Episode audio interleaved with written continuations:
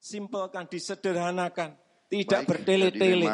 Lembaga-lembaga yang tidak perlu saya perlu kita Estamos escuchando las voces de los dos candidatos a la presidencia de Indonesia.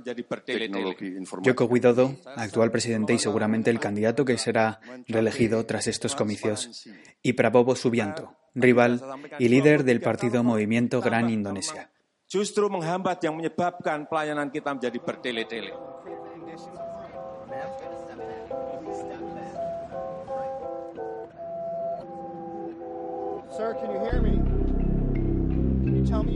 Los comicios en Indonesia se celebraron el pasado 17 de abril, pero los resultados oficiales definitivos no se han expedido aún.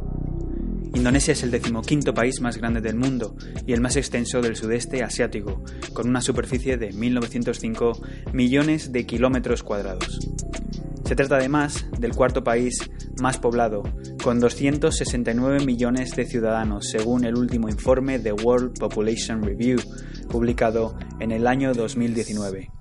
Un país con una estructura geográfica singular, situado en el mismo cinturón de fuego del Pacífico, el área de actividad sísmica más importante del planeta un país eminentemente volcánico y que, según informan diferentes fuentes, entre las que se encuentran la CIA o el Instituto Nacional de Aeronáutica y el Espacio de Estados Unidos, está formado por entre 17.500 y 18.000 islas, agrupándose el 70% de la población en la isla de Java principalmente. Lo que este país es, es extremadamente diverso, un crisol de culturas donde se hablan más de 700 lenguas distintas. La lengua mayoritaria es el Bahasa Indonesia, y un país en el que conviven más de 300 etnias, según indica World Population Review. Además, y ya para cerrar esta breve contextualización de Indonesia, se trata del país con más número de musulmanes de todo el mundo. Soy Ignacio Fernández Vázquez y esto es El teléfono rojo.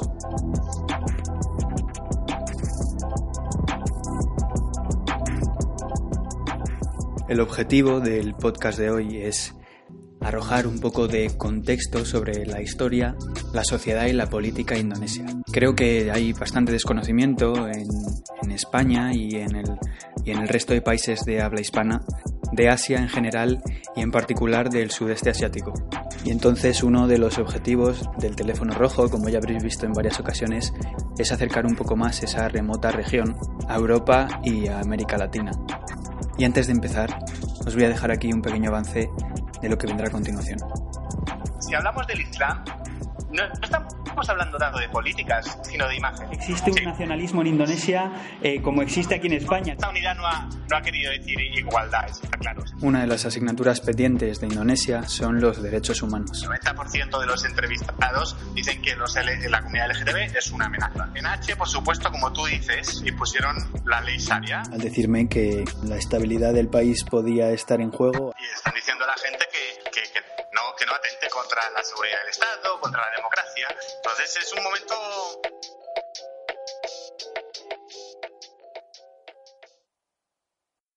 Tenemos hoy en el teléfono rojo a Ricardo Pérez Solero, corresponsal de la agencia EFE en ese país.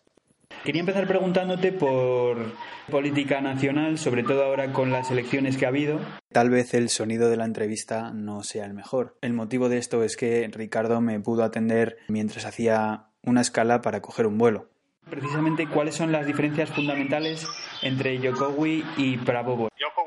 Jokowi, como se conoce en, en, Indonesia, ha sido un político del que se esperaba mucho y él representaba una serie de valores muy tipo Obama que, que fueron recibidos también por los indonesios con, con mucha expectación y mucha esperanza él venía de un origen humilde, alejado de las élites políticas, se mezclaba con la gente.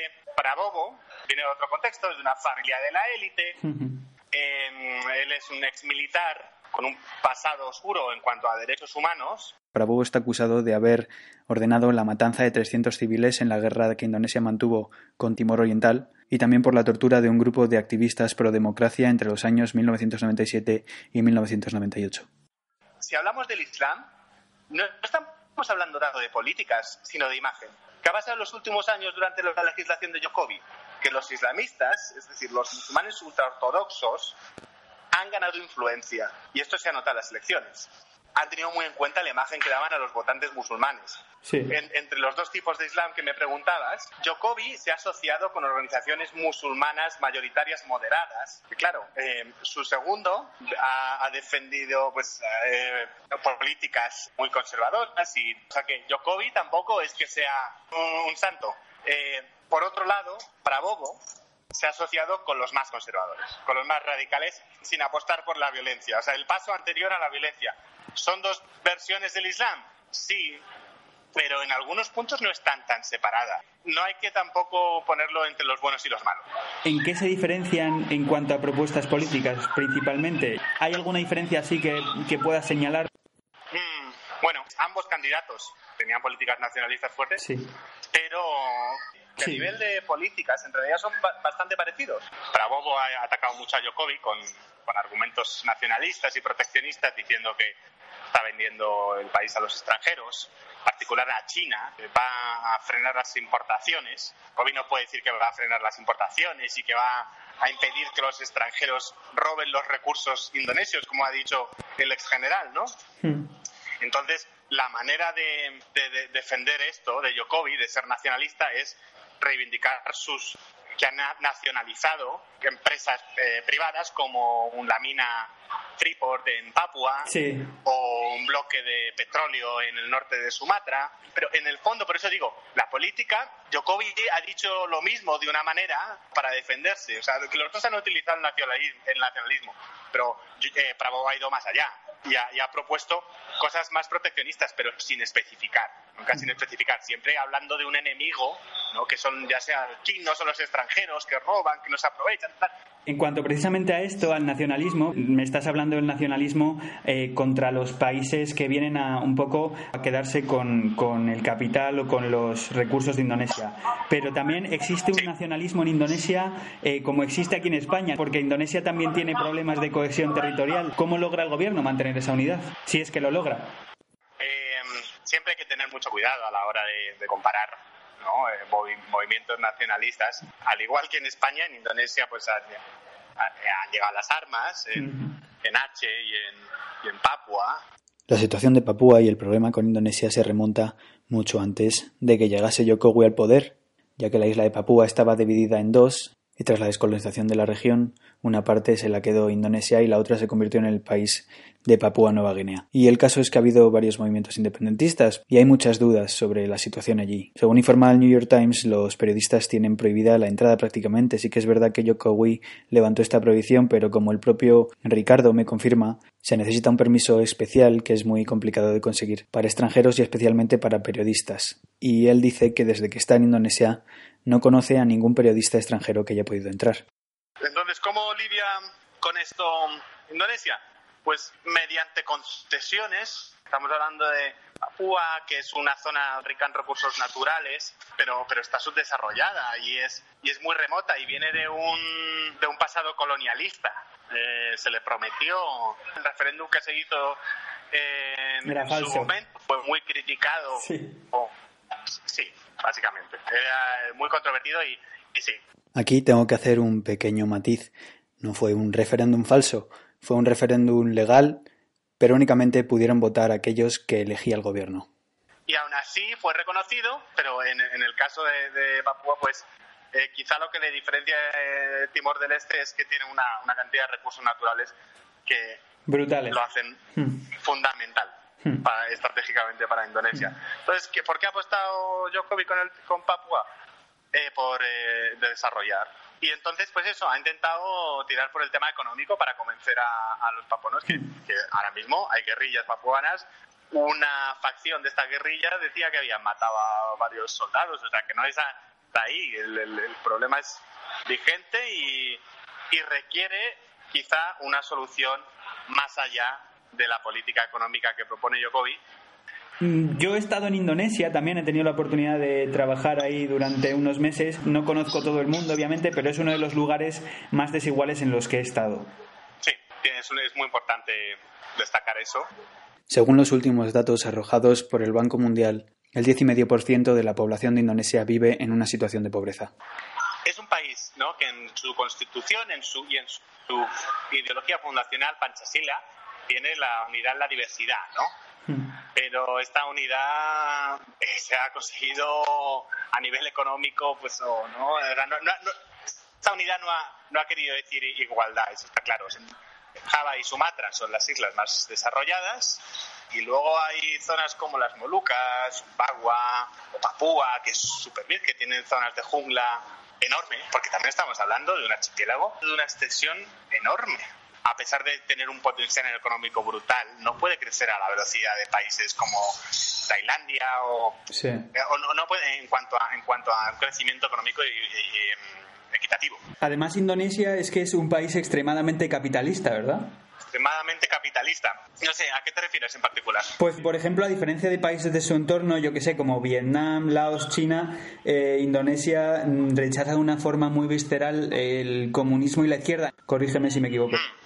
No, no. En cuanto al rechazo de la izquierda, totalmente correcto. En cuanto a la entrada de, una economía... Es que eh, Indonesia se dio la leche a finales de los, de los 90, ¿no? Con, con la crisis que hubo en, en la región y a partir de ahí se, se, recompuso pues sí, apostando por eh, políticas capitalistas, pero no de una manera diferente a, a otros países del entorno, a pesar de la ideología. Eh, el ser comunista en Indonesia sea como ser, un adorador del diablo. está perseguido, además. Y otra cosa es la política económica. O sea, no, para ellos, un comunista es capaz de vender a su madre con tal de, ¿sabes? Es un revolucionario que quiere hundir al Estado y realmente la gente en Indonesia no, tiene un buen conocimiento de lo que es ser comunista, en particular porque está prohibido, hmm. o el Partido Comunista, y esto viene de, del pasado de Indonesia, del golpe de Estado que apó a Suharto al poder. Intentando resumir y segundo y seguro eh, cometiendo un error al hacerlo, este golpe de Estado se hizo acusando a una facción del Partido Comunista de un golpe de Estado y, esto fue neutralizado por el ejército, el ejército entonces. El primer presidente de Indonesia, Sukarno, terminó abandonando el poder y Suharto se hizo con el poder con una ola de represión contra el Partido Comunista, que entonces era el tercero más grande del mundo, dicen, hmm. que terminó con la muerte de medio millón de personas, según estimaciones quizá moderadas. Una matanza conocida como el genocidio indonesio, y cuyo blanco no fueron únicamente los militantes del Partido Comunista, sino que también se vieron afectados los ateos y los chinos. Pues fue una matanza a gran escala, legitimizada por, el, por la propaganda del momento, y eso ha seguido hasta hoy. En, en Indonesia todavía la historia que escribieron sigue siendo la, la, oficial, todavía sigue esa propaganda y todavía influye en, la, política actual. A Jokowi le llaman comunista en las redes sociales para intentar atacarle. Trasciende de la realidad que es el comunismo o de que es la ideología o las políticas económicas del comunismo. Se ha vuelto ya pura propaganda. Siguiendo por esta vertiente económica que estamos cogiendo un poco, eh, quería preguntarte por Yakarta, porque Yakarta se está hundiendo y es conocido que están planeando trasladar la capital y el centro financiero a otra ciudad. Sí, pero esto se ha propuesto desde, desde hace décadas y nunca ha pasado. Probablemente sería una buena idea. En la práctica es prácticamente imposible que esto pase, porque supone un esfuerzo a nivel administrativo y económico y, si bien es cierto que lo han dicho, lo han dicho ministros de, de Jokowi, han dicho que están valorando otras opciones. Cuando hablamos de hundimiento, estamos hablando del norte de Yakarta. La zona pegada al mar, ¿verdad? La costa la costa. Eh, ahí es importante decir esto también. Una de las asignaturas pendientes de Indonesia son los derechos humanos, principalmente en todo lo que tiene que ver con la comunidad LGTBI y también con el racismo. Eh, Indonesia tiene un pasado en el que ha habido conflictos entre diferentes etnias por motivo de religión también y luego está el, tema de la violencia contra la, minoría china asociado con, la etiqueta de, comunismo pero también eh, sobre todo asociado con la etiqueta de élite económica que no siempre está representada bien porque es del 3% de la población si, existe algún tipo de racismo, no, no, se ve claramente en el día a día. De hecho, una de las cosas que yo recuerdo como más impactantes y más y que más incómodo me hicieron sentir de Indonesia es eh, la admiración casi irreverencial hacia los occidentales. Es algo que me hizo sentir verdaderamente, no sé, tenía sensación constantemente de ser un colono. Si tú vas a Indonesia, igual no, no se va a notar claramente, pero sigue estando este sentimiento que a veces se utiliza por parte de determinadas organizaciones o políticos a veces.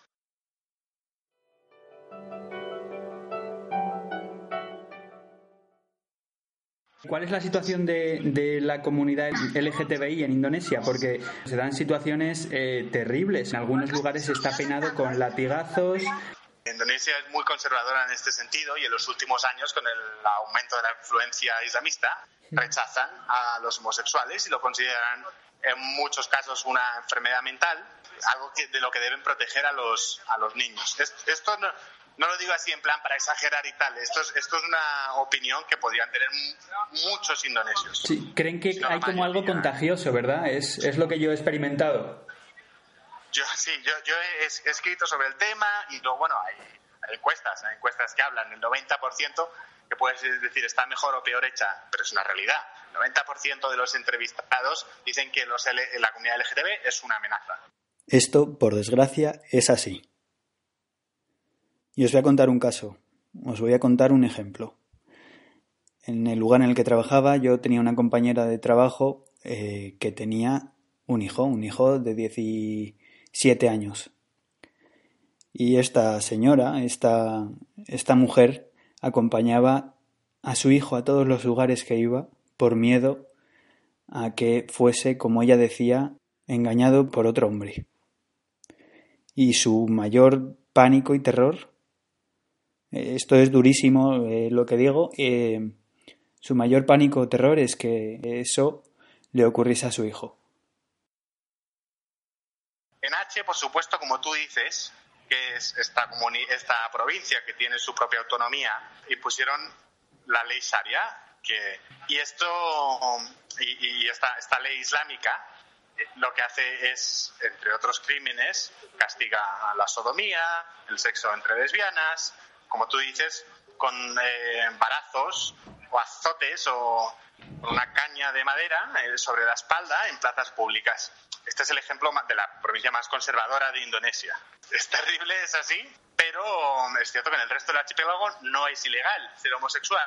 Hmm. Aún así, las autoridades han arrestado en los últimos años, han hecho redadas en, en saunas gays, eh, luego en, casas privadas, contra homosexuales, les, acusan de pornografía, hmm. que es una de las leyes que se utilizan en Indonesia, las llaman elásticas, porque abarcan tanto que pueden ser interpretadas de muchas maneras. Eh, aunque no sea ilegal, están criminalizados. Que luego a nivel de, sociedad hay mucho justiciero de, los vecinos o de que se toman la justicia por su mano. Sí, como una patrulla. Hacen las redadas, eh, humillan en público a, gente de la comunidad LGTB, les obligan a, hacer ritos religiosos o purificarse. O... Entonces, esto hace que la, mayoría de los homosexuales eh, no puedan expresar su identidad y sí, y crea una situación de represión. es un país en el que ser homosexual puede destrozarte la vida, puede destrozarte la vida o convertirte en un paria. Además, Indonesia también es uno de los países que están en ese terrible grupo de los que todavía aplican la pena de muerte. Sí, es cierto que desde 2007 no se, no se aplica. Jokovic cuando entró, no sé si para reivindicar su mano dura a nivel internacional, le tuvo un caso supersonado de los nueve de Bali, hmm. que varios fueron condenados a muerte. Australianos, de fusilamiento. Sí, porque tiene unas políticas de droga eh, antidroga, una de las más duras del mundo, y castiga con la pena de muerte el, tráfico de drogas, para cantidades mayores de 5 gramos. Hmm. Por ejemplo, la cocaína. Pero vamos, que a pesar de que no se, no se aplica, eh, sigue estando ahí y es algo que forma parte del status quo, ¿no? no es, supongo que Jocovino se va a meter a, a reformar eso, ¿no? No tendrá el valor de hacerlo en su segunda legislatura, en la que mucha gente espera que tenga más capacidad de aplicar reformas porque es un tema muy politizado, parte de, ideas eh, arcaicas. A través de, este sistema punitivo puedes conseguir que la gente cometa menos crímenes. Cometa menos crímenes. Quiero hablar también de, un poco el tema que está tan de moda aquí en España en los últimos meses o años ya podemos decir, que es el del aceite de palma. Indonesia tiene un gran problema con eso, ¿verdad? O una gran virtud para ellos, a lo mejor. Sí, es otro tema súper politizado. Yo, he estado en, zonas en Sumatra que son plantaciones y plantaciones y plantaciones. No solo representa la deforestación y el, impacto sobre el, medio ambiente en, Sumatra y en, bueno, y, en realidad por la escala de la deforestación en el mundo. También representa el cambio económico ¿no? en, Indonesia, la cantidad de, de vidas que dependen de eso y la demanda mundial. Este cultivo que es el que tiene mayor rendimiento de todos eh, eh, agrocombustibles, por ejemplo, ¿no? La soja, por ejemplo, ¿no? Otros, otras opciones no, no tienen tanta, tanta, no son tan eficientes, ¿no? No tienen tanto rendimiento. Crece muy rápido, ¿verdad?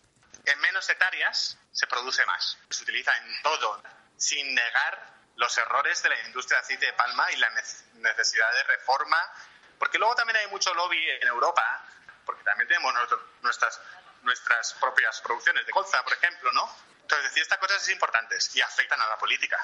¿Por qué? ¿A qué se debe esta polémica con el aceite de palma? Bueno, pues una de las principales causas es que muchas de las selvas de, por ejemplo, Borneo, Sumatra, se llevan a cabo incendios masivos para deforestar el bosque y en esa superficie que queda libre de vegetación se utiliza para la plantación del aceite de palma.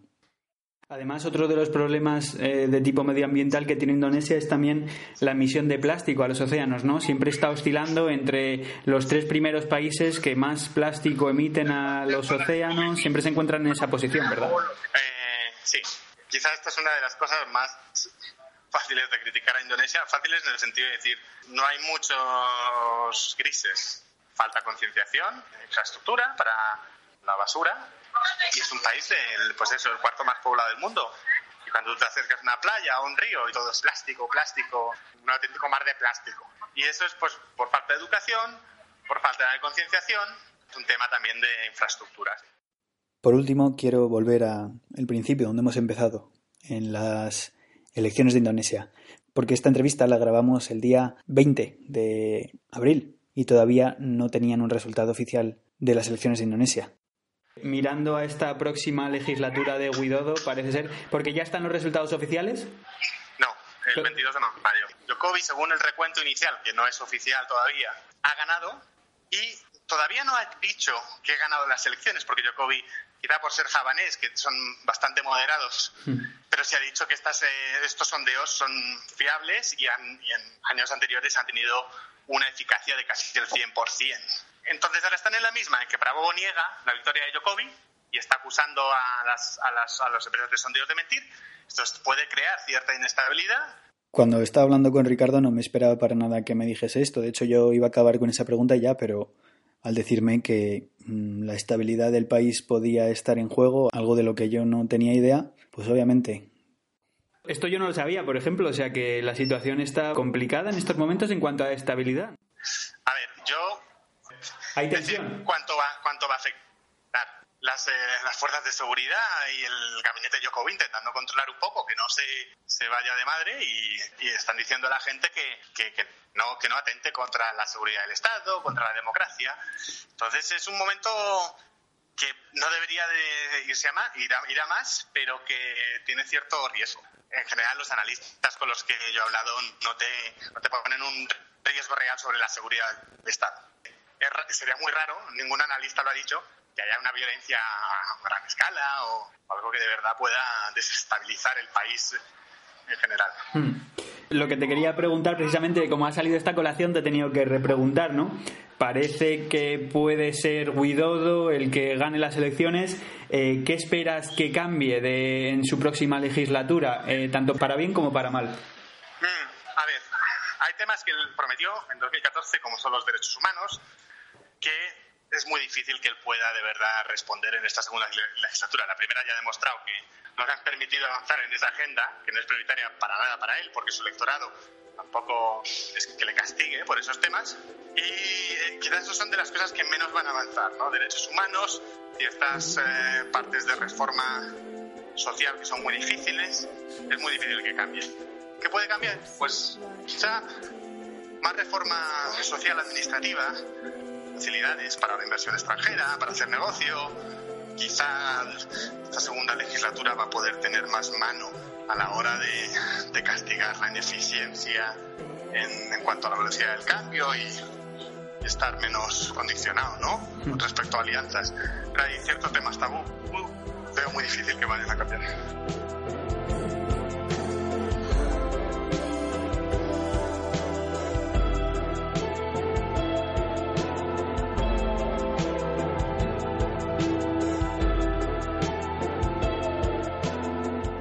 Oye, que me he enterado que han inaugurado hace poco el metro en Yakarta, qué novedad, ¿no? Sí, una maravilla. no sé, quizá más que cambiarnos la vida mucho, lo que ha representado es una esperanza enorme. Es increíble cómo un proyecto de infraestructura puede hacer que la gente se sienta tan orgullosa. Y ahora es que mucha gente de Yakarta y el metro representa mucho más, mucho más que, que sí que también ha recortado el tiempo que se tardaba con los atascos horribles que tú ya sabes que hay aquí. Sí pero sobre todo ha representado eso, ha representado un orgullo para los indonesios que por primera vez desde décadas de promesas de metro en Yakarta tienen metro y, para ellos pues es un, un salto. Sobre todo en, una ciudad en la que no hay casi aceras. Una ciudad en la que anda los, los que llevan los carritos ambulantes de comida y poco poco más, vamos. Andar es para, para cuatro gatos. El, el, tráfico, eso es otro tema del que podríamos hablar y mal. Totalmente. Con mala uva durante un buen rato. Pues nada, Ricardo, te dima casi y ya te dejo subirte en ese vuelo. que... Nada, justo lo, has clavado, has clavado el, tiempo. Eh, un abrazo, hasta luego.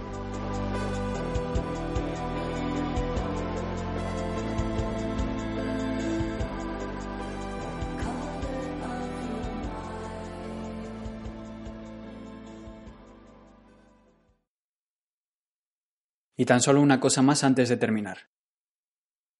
¿Estamos acaso hablando de un nuevo caso de racismo en la música? El cantante Lil Nas X, que es originario de Atlanta, ha sido noticia en las últimas semanas por publicar una de las canciones que más éxito ha tenido y que más se ha difundido en Internet. La canción en concreto se llama Old Town Road y es una canción que él mismo dice que es una canción country, aunque no es una canción country como nosotros la percibimos o como, en, por ejemplo, en España pensamos que es el country, porque incluye tonos de rap, no muy exagerados, pero incluye un ritmo distinto. El problema es que Billboard decidió sacar esta canción de sus listas cuando era la número uno.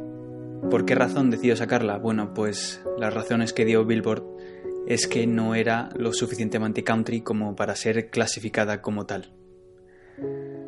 Esto ha sido muy polémico, ya que la mayoría de la gente ha dicho que sí consideraba la canción como suficientemente country, y las acusaciones entonces de racismo hacia la publicación que se encarga de medir o de clasificar la música en función de su éxito ha sido acusada de expulsar al cantante de su lista por ser negro.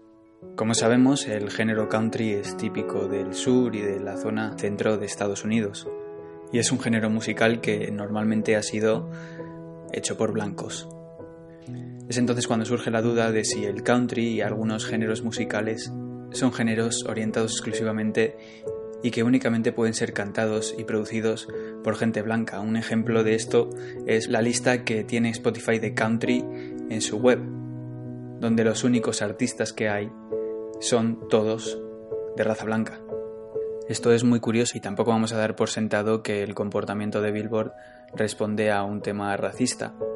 Pero ¿se imaginan que estuviese ocurrido al revés? ¿Se imaginan a Eminem fuera de las listas de éxitos de hip hop cuando fue número uno allá por los años 2000? ¿Crees que esta canción es country? He's singing in the form of country, like I'm gonna da da da.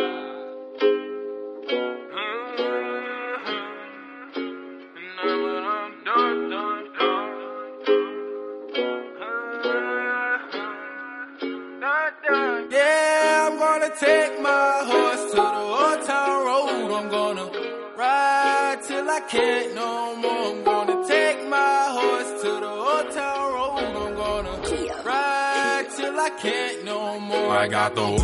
Hasta aquí este episodio del teléfono rojo. Quiero dar las gracias a Ricardo Pérez Solero, corresponsal de la agencia EFE, por aceptar la entrevista. La música de este episodio ha sido de Travis Scott, Beach House y Lil Nas X, que es la canción que suena ahora mismo.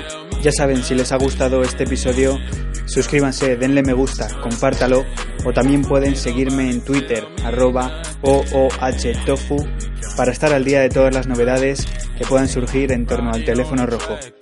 Reciban un saludo de Ignacio Fernández Vázquez. Nos vemos en el próximo episodio.